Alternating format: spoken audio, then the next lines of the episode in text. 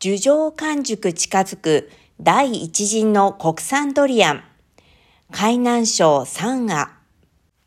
海南省三亜市にあるドリアン栽培基地では6月17日、多くのドリアンが成熟前の果実肥大期に入り、三亜で栽培されている第一陣の国産ドリアンの樹上完熟の時が近づいていた。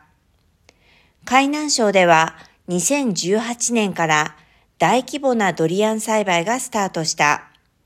現在、三亜をはじめとする複数の土地でドリアンが栽培されており、ドリアン畑の面積は約2000ヘクタールに達している。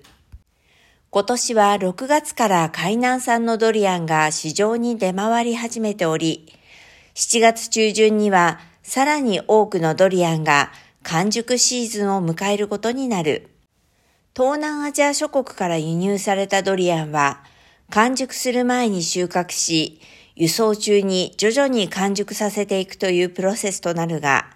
海南産ドリアンは輸入ドリアンと異なり、樹上完熟が可能であることから、消費者はより新鮮なドリアンを味わうことができるようになる。